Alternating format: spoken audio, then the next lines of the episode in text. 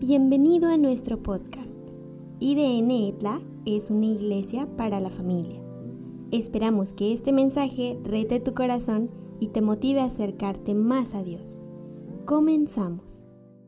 Estuve recordando esta semana cuando mi papá acostumbraba a tomar fotos.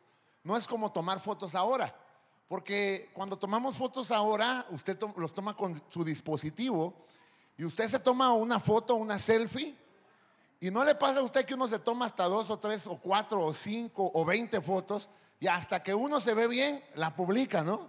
Y todavía le pone aquí al natural, ¿no? Ya hemos tomado como 20 fotos. Le puede agregar filtros, le puede poner a lo que usted quiera, eh, se puede quitar la papada, se puede poner el pelo de otro color. Pero estaba recordando que antes no era así. ¿Cuántos todavía tomaron fotografías así de rollo que andaba usted con su cámara? Levanta su mano. Y guardaban uno los rollos, ¿sí o no? Los guardaba y tomaba fotos y, y acumulábamos rollos. Yo me acuerdo que mi papá tenía una cajita donde guardaba todos los rollos. El, asunto es que ya que se juntaba una lanita por ahí, pues ya íbamos a llevar el rollo para que lo revelaran. Y era emocionante porque a veces nos encontrábamos con unas fotos que a veces ni siquiera sabíamos que iban a estar ahí. También a veces nos llevábamos la sorpresa que le habíamos dicho a la tía, tía, por favor, tome una foto y cuando revelaban, gracias hermana, y cuando revelaban la foto, solo salían los dos, dedos, de la tía, ¿verdad? Ahí en la foto y todo, oye tía, no sabes tomar fotos. Pero ¿cuánto les pasó que fueron a revelar un rollo y todas las fotos salieron negras? Y usted dice, aquí está su rollo, usted dice, ¿me va a cobrar por entregarme esto?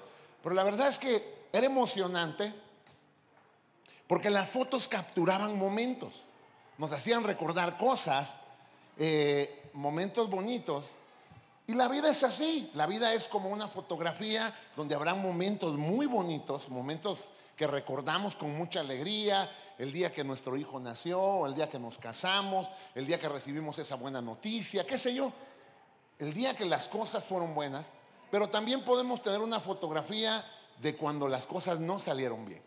También tenemos esas historias complicadas cuando las cosas no se dieron como nosotros queríamos pero la vida trata de esos momentos, momentos buenos y momentos malos, momentos complicados y momentos donde podemos ver la gracia de Dios obrando en nuestras vidas. Así que yo quiero hablarte hoy acerca del momento que tú estás viviendo hoy.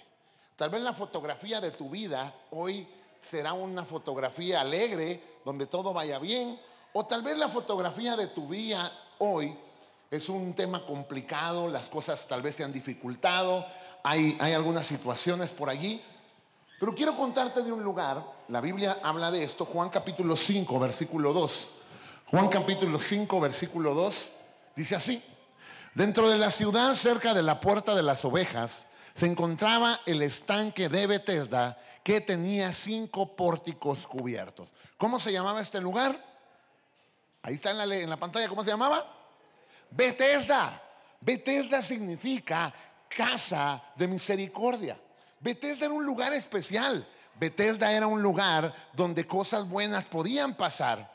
Pero también Bethesda era una fotografía muy buena, pero también era una fotografía muy complicada. El siguiente versículo, el versículo 3 dice, una multitud de enfermos, ciegos, cojos y paralíticos estaban tendidos en los pórticos.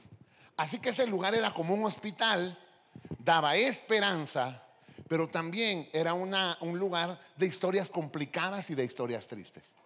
Y a veces en la vida nos vamos a encontrar con esas dos facetas, los momentos muy buenos y los momentos complicados. Y algo sucedía en ese estanque y quiero que le preste mucha atención. Había por ahí un estanque que dice en la Biblia que cada cierto tiempo, no dice cada cuánto, pero cuando dice cada cierto tiempo era que de repente no sé si alguna vez alguien le ha dicho, ¿cuándo me vas a ir a ver? Y de repente le dice, ¿cuándo es de repente, hermano? ¿Cuándo de repente? Pues de repente, ¿no? No hay fecha, es en algún momento. Y la Biblia dice que de vez en cuando bajaba un ángel y movía el agua de, de ese estanque. Lo curioso es que cuando movía el agua del estanque, de todos los enfermos que estaban allí, el primero que se tiraba al estanque, el primero nada más, quedaba sano. ¿Se imagina qué historia tan bonita la que se llevaba el que se tiraba al estanque? porque tenía cualquier enfermedad, pero se iba de ahí contento porque la vida le había cambiado. Ahora el problema es que solo era uno, pero si habían unos 30 o 40 allí, habían 39 historias tristes. 39 historias de personas que no lograron llegar en primer lugar, 39 historias de personas que no pudieron acceder a esa oportunidad. Y a veces la vida parece presentar esas desigualdades, donde a algunos les va bien y a otros les va mal, donde a uno le sonríe más la vida que a otros. Y entonces imagínese ese lugar, lo estoy tratando de, describir para que usted eh, darle, a entender lo que está en mi corazón. Entonces, aunque había para una persona había un momento alegre, para, para todos los que se quedaban ahí, era un momento complicado. Y entonces, dice la Biblia que habían ciegos, cojos y paralíticos. ¿Qué tipos de enfermos habían? Ciegos, cojos y paralíticos. Y quiero que note algo, una persona que tiene ceguera es una persona que se va a ver limitada en algunas situaciones, porque va a tener que desarrollar otros sentidos para poder eh, comunicarse con el mundo y para poder avanzar. Una persona que pierde la visión es una cosa muy complicada. Puede ser que algunos de ustedes quizá tengan un familiar que, tenga esta condición y entonces sabrán que es complicado, porque tiene que depender de otros o, o desarrolla muchas habilidades. Ahora quiero que note algo. Quiero usar ese ejemplo, pero ahora es, tal vez no, no, no, no, no hemos perdido la visión literal, pero más de alguna ocasión nos ha pasado que en casa se va la luz en la noche. ¿Alguien le ha pasado eso? Que usted está bien contento y la luz.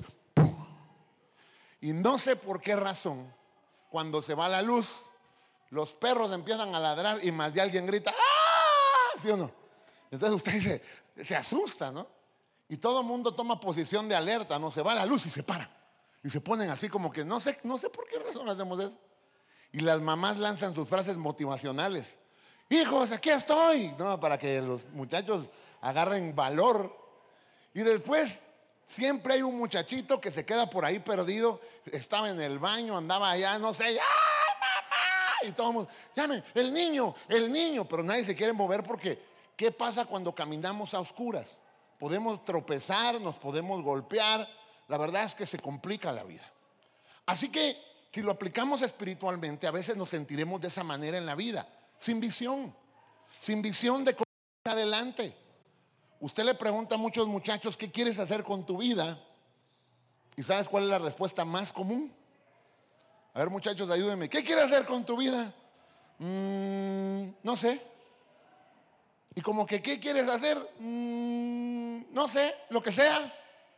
Oye, ¿y, te vas a casar algún día? Mm, no sé. Oye, ¿y vas a, vas a estudiar eso? No sé. ¿Sabe que perdemos la visión de nuestra vida? Porque dejamos de soñar, porque dejamos de pensar en el futuro, nos cegamos. Pasa lo mismo en el matrimonio. Hay parejas que están casadas pero perdieron la visión de lo que es el matrimonio. Y un día se despierta y le dice, ¿sabes qué? vivo contigo, pero la verdad no sé si te quiero.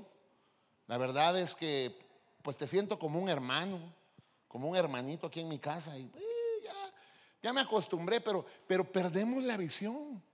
Pasa lo mismo con la universidad. ¿No le pasa que usted empieza la universidad y hay un momento a la mitad de la carrera que usted dice, ¿para qué estoy estudiando esto?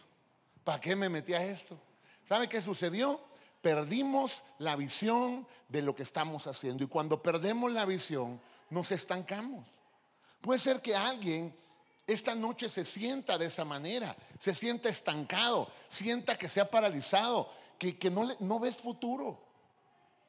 Esta pandemia nos vino a cambiar la vida, amados hermanos. ¿Cuántos de ustedes iban a imaginar que tanto tiempo iban a andar con cubrebocas? No sé si usted ya vio a los niños, a los chiquititos. Ellos ya nacieron con la onda del cubrebocas. Hasta ellos mismos piden, eh, eh, eh. no saben hablar, pero ya piden cubrebocas. ¿Cuándo nos íbamos a imaginar que íbamos a andar con miedo? No sé si alguna vez usted se ha subido al urbano ah, o se sube al colectivo y de repente escucha que alguien hace, ¿y usted qué hace? La sangre de Cristo, Señor, líbrame, Padre, líbrame. Porque ahora tenemos temor. Y de repente alguien dice, no, es que fulanos, fulano se enfermó, le dio COVID. Usted empieza a pensar, ¿cuándo lo vi? ¿Cuándo lo vi? ¿Hace cuántos días fue? Y usted empieza a hacer cuentas. O no sé si le pasó, a mí me pasó, que nos da COVID psicológico. Usted empieza con todos los síntomas. Ay, me siento mal. Ay, y, no sé, y para ajustar de penas nos metemos a ver cada cosa en las redes, ¿no? Yo vi un mensaje que decía, si quieres saber si están bien tus pulmones, aguanta la respiración mientras lees este mensaje y si llegas al final del mensaje sin respirar, es que tus pulmones están bien. Y, y si decimos todos hacer la prueba. Ya cuando usted está morado ahí dice, no, no le pasa que nos cambió la vida. Pero de repente esos cambios nos pueden robar la visión de lo que estamos haciendo. Tal vez tú estás diciendo, yo antes, hay personas que siempre hablan del pasado. No, yo antes hacía, no, yo antes tenía un gran negocio, era un hombre exitoso, no, yo antes era feliz. Hasta que te conocí. Vi la vida con dolor. ¿No le pasa que hablamos del pasado? Hay personas que dicen, no, yo antes servía en la iglesia o yo antes estaba muy feliz. Hablamos del pasado, pero ¿sabe qué nos sucedió? En algún momento perdimos la visión de lo que Dios nos había dado. También la Biblia dice que habían cojos. Una persona que tiene esta, esta situación no puede avanzar a la misma velocidad que otros van. A mí me impresiona ver jóvenes con un potencial extraordinario, pero que no avanzan en la vida. Y cuando uno se pregunta por qué no avanzan en la vida, es porque hay cosas que se convierten en una carga que detiene su caminar. Le pongo un ejemplo de ellos, los vicios.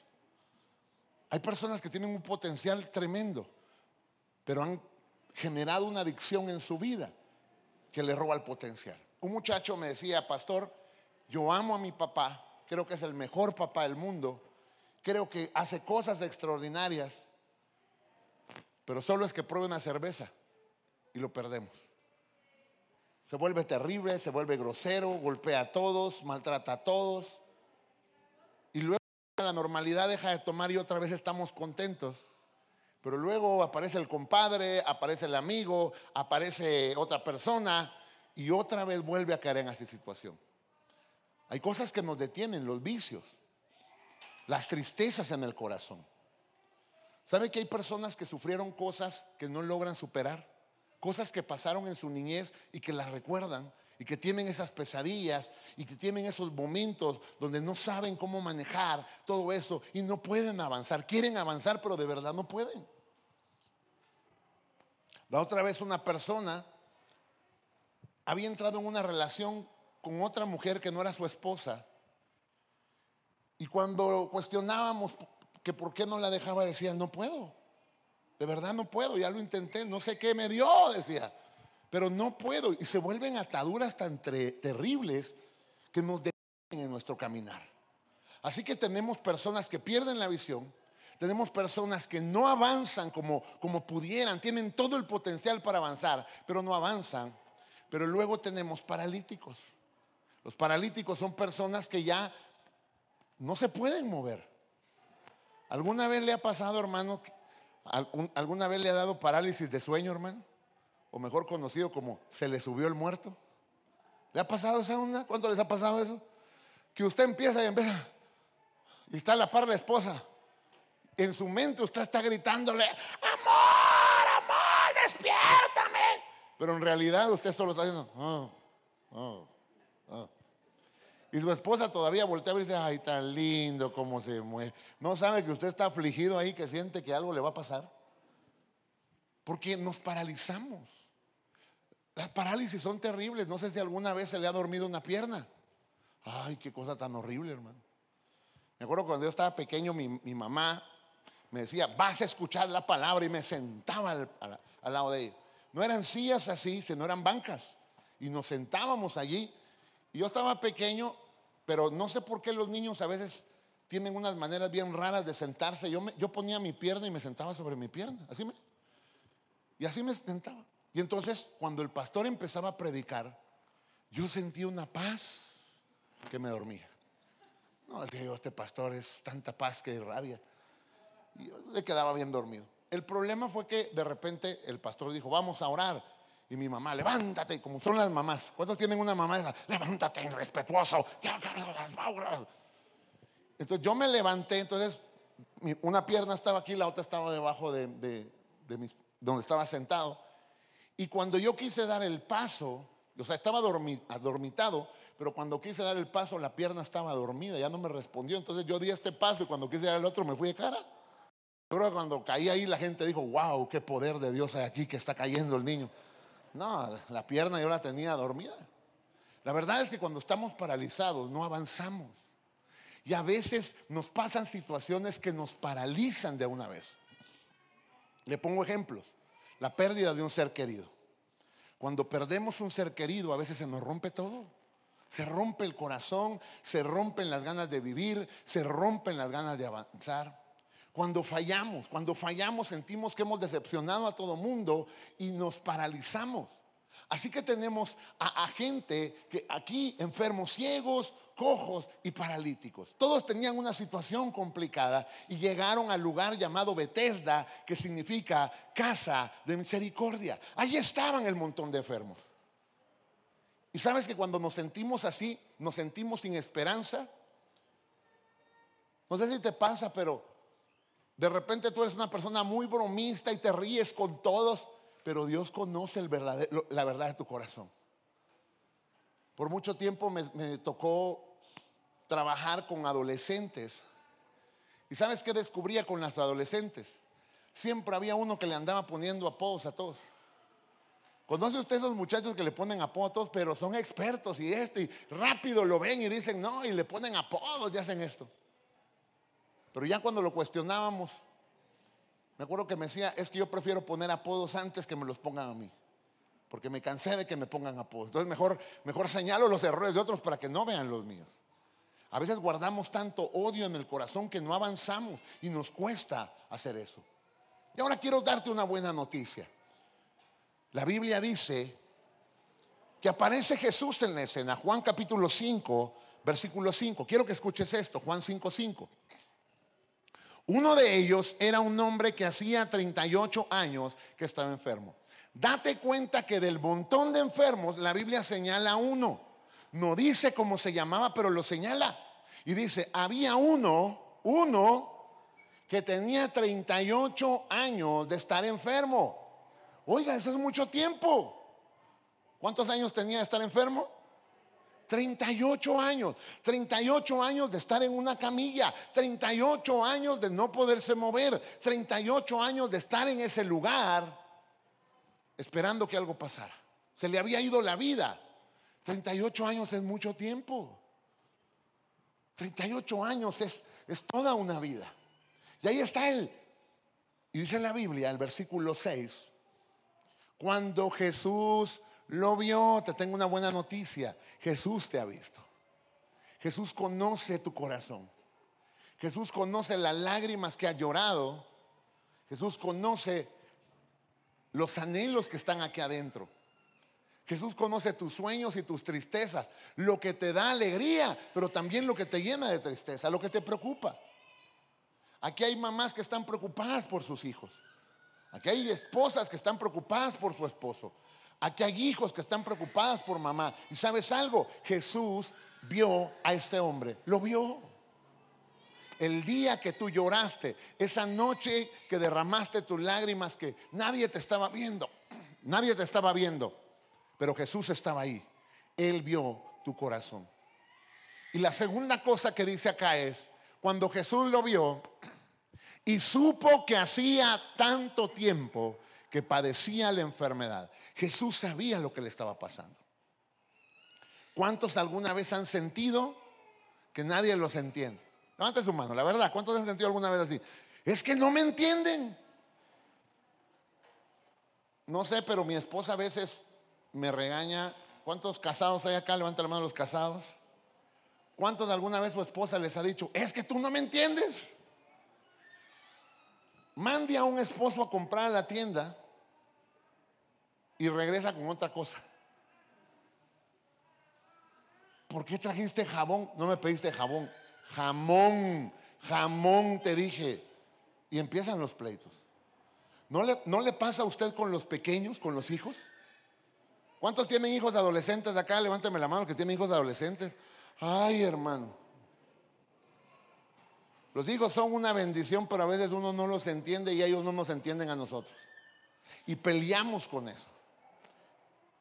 Jesús conoce Jesús conoce tus temores. Jesús, Jesús, conoce tus angustias.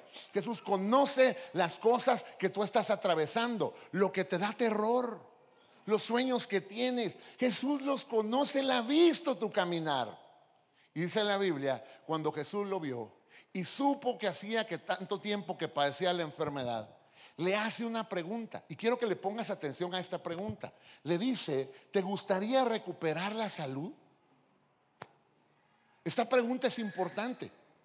Esta pregunta es medular para lo que hoy quiero compartirte y es el centro de todo lo que quiero decirte. Cuando Jesús le dice, ¿te gustaría recuperar la salud? ¿Te gustaría que es una orden o una invitación? Es una invitación. Cuando su mamá quiere que usted se coma las verduras, ¿cómo se lo pide? Le dice, hijo, ¿te gustaría comerte el brócoli? ¿Así le dice? No. ¿Cómo le dice mamá? Te comes ese brócoli y te lo pongo en sombrero. Cuando mamá le sugiere algo, es diferente. ¿Sabe qué hace Jesús acá? Jesús le dice al hombre, ¿te gustaría recuperar? Esta palabra es importante. ¿Qué es recuperar? Recuperar es que yo había perdido algo y lo voy a reencontrar. Recuperar es reconocer que me hace falta algo. ¿Qué te hace falta en este momento? Salud. ¿Qué te hace falta en este momento? Paz. Tienes miedo, sales a la calle con temor. ¿Qué te hace falta en este momento? Recuperar esa pasión que había aquí en tu corazón. ¿Qué te hace falta? ¿Qué es lo que está moviendo tu vida? ¿Cómo te, ¿Te sientes lleno o te sientes vacío? O tal vez te sientes en un bache. ¿Sabe que hay personas que andan enojadas todo el tiempo? Todo el tiempo andan peleando con todo el mundo y andan molestos y todo el mundo le dice, ¿qué te pasa? ¿Sabes qué le pasa? ¿Sabes qué pasa? Hay algo aquí que no te deja avanzar. La frustración, una de las expresiones de la frustración es el enojo. ¿Qué hace un niño ¿Cuántos de ustedes les tocó enseñarle a un niño las tablas de multiplicar? alguien le tocó enseñarle las tablas de multiplicar a alguno de sus muchachos? ¿Qué pasa cuando no se aprenden las tablas de multiplicar? ¿Cómo se ponen? ¿Contentos? Se ponen a cantar fiesta. Hoy hacemos una fiesta. 5 por 5, 25. Ah, se enojan. ¿Ha visto a los niños cuando no... ¡Ah! Yo he visto a niños romper la libreta. ¡Ah! Gritarle y la mamá se vuelve loca. ¿Sabe? Ese día se frustró. Y hay personas que están así. Y quiero que prestes atención. Jesús le dice, ¿te gustaría recuperar la salud? Y algo curioso sucede acá. Porque Él empieza a dar todas las respuestas, ¿por qué no? Y aquí yo empiezo a terminar y quiero que le preste atención a esto. Él empieza a decirle, Jesús, no tengo quien me meta. Yo quisiera ir, pero no tengo quien me meta. Alguien, si yo tuviera a alguien que me metiera al estanque, pues estaría bien, pero no tengo quien me meta. ¿Sabe qué hizo? Le empezó a echar la culpa a otros. Somos expertos en echarle la culpa a otros. ¿Por qué eres así? Es que mi mamá. Oiga, hermana, ¿por qué es tan brava? No, yo no era brava. Yo era una, un, un dulce del Señor. Pero me casé con este que me amargó la existencia. Nos encanta echarle la culpa a otros. Nos, va mal en la clase y ¿qué decimos? La maestra. La maestra no me quiere. Usted ve la historia de Adán y Eva, los primeros hombres de la humanidad. Y cuando se equivocan, ¿sabe qué? Que Dios les dice, oigan, ¿qué pasó? Y Eva dice, la serpiente me engañó. Y luego usted ve que Adán dice, eh, Adán, ¿qué pasó? La mujer que tú me diste, o sea, ella es la culpable. Nos encanta echarle la culpa a otros. Quiero que preste atención a esto. El hombre dice, no tengo quien me meta, no tengo cómo arreglar mi vida. Y cuando yo lo intento, alguien más llega antes que yo. ¿Sabe qué está diciendo? Ya probé. de veras ya lo intenté y no funcionó. Yo sé que algunos de los que están acá tal vez hoy dicen, yo ya probé esto. Es más, yo hasta allá iba a otra iglesia. O es más, yo, yo, yo estaba en una religión. O es más, yo fui a un curso. Es más, yo fui a terapia. Es más, yo estuve en todo esto. Pero no me funcionó. Y nos sentimos frustrados porque parece que la vida no cambia. ¿Cómo está tu matrimonio ahora? ¿Está en el mejor punto o está estancado? ¿Cómo están tus finanzas? ¿Están bien o están estancadas? La pregunta de Jesús es, hoy es, ¿quieres recuperar eso que has perdido? ¿Quieres recuperar la esperanza? ¿Quieres recuperar la alegría de vivir? ¿Quieres recuperar la dignidad? ¿Sabe qué pasa cuando hacemos cosas malas? Se nos quiebra la dignidad y nos sentimos indignos de recibir el amor de Dios. Pero Dios puede perdonar cualquier cosa que has hecho. No hay cosa tan complicada que nosotros hayamos hecho que Dios no pueda perdonar. Dios es un Dios amoroso. ¿Cuántos creen en ese Dios amoroso? Ese Dios que nos puede dar oportunidades. Porque a veces nos hemos metido en unos problemas por nuestras propias malas decisiones. ¿Sí o no? Hace unos días me llegó una imagen, me mandaron una imagen de un niño levantando las manos al cielo y había una oración escrita ahí que decía, ¿qué estaré pagando, Dios mío? Y luego aparece otra escena donde el niño se está riendo y dice, ya me acordé. ¿Sabe que algunos son así? Ay Señor, ¿por qué? Pero tenemos que acordarnos que a veces llegamos donde llegamos por nuestras decisiones. Y ahora que, quiero que notes esto. Jesús ve al hombre y le, da una respuesta. Y puede ser, ponme atención en estos últimos minutos que quiero compartirte, porque tal vez es la respuesta que tú te has estado preguntando en estos últimos meses. La Biblia dice en el, en el siguiente versículo, por favor. Juan 5.8. Jesús le dijo, ponte de pie, toma tu camilla y anda. ¿Pueden leer el versículo conmigo en la pantalla, por favor? ¿Qué dice? Jesús le dijo y anda. Tres, tres acciones. Tres acciones de las que vamos a aprender y con las que quiero terminar. Tres pequeñas acciones. Ponte en pie. Ahora, ¿a quién le dieron esta orden? A un paralítico. Un paralítico ahora tenía que tener un cambio en su vida. Porque si él no, si él no decidía cambiar, iba a ser algo complicado. Algo difícil lo que iba a atravesar. ¿Sabe algo? Si, si, nos tocara ponernos en los zapatos de este hombre, qué difícil situación. Qué complicado. Le voy a, le voy a poner el ejemplo para, para hacerlo gráfico. A ver, Charlie, ven para acá. Ven, ayúdame. Quiero que vea esto. ¿Todo bien? Me vas a ayudar, ¿de acuerdo? A ver, acuéstate acá. Acuéstate, acuéstate. Tú no te preocupes. Relájate, relájate. Lo estoy haciendo para, lo voy a hacer para que usted pueda ver. Ahí estás bien, ahí estás bien, tú tranquilo. Quiero que note esto. Jesús ve al hombre Acuérdese que el hombre no puede caminar. No, estás paralítico, ¿eh? ¿De acuerdo? Y Jesús le da una orden. Y le dice, ponte de pie. Ahora, hermano, pongámonos a pensar. ¿Cuántos años tenía en, la camilla? ¿Cuántos años tenía paralítico? 38 años. ¿Usted cree que era para él fácil dar ese paso de fe? Ponte de pie. O sea, no sé cuántos de ustedes alguna vez se quebraron una, una pierna. Yo me quebré una. Y es bien complicado. Pero Jesús nos dijo, a ver, te voy a ayudar a levantarte. Porque a veces nosotros creemos que el cambio que Jesús va a hacer en nosotros es que Él lo va a hacer todo. No, primero espera una acción nuestra. Ponte de pie significa que Él tenía que esforzarse como pudiera, como pudiera ponerse de pie. Ponte de pie.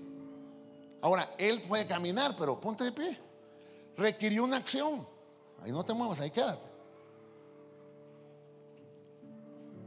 Si él estaba paralítico, esta acción podía hacerla, porque cómo iba a ir al baño, ¿no? ¿Cómo iba a hacer sus necesidades? De alguna manera tenía que levantarse. ¿Se da cuenta que ponerse en pie implica un cambio? Porque ¿cómo estaba hace un momentito? Y ahora está de pie. Eso implicó un cambio en su vida. Luego Dios le dice, Jesús le dice la segunda acción, toma tu camilla.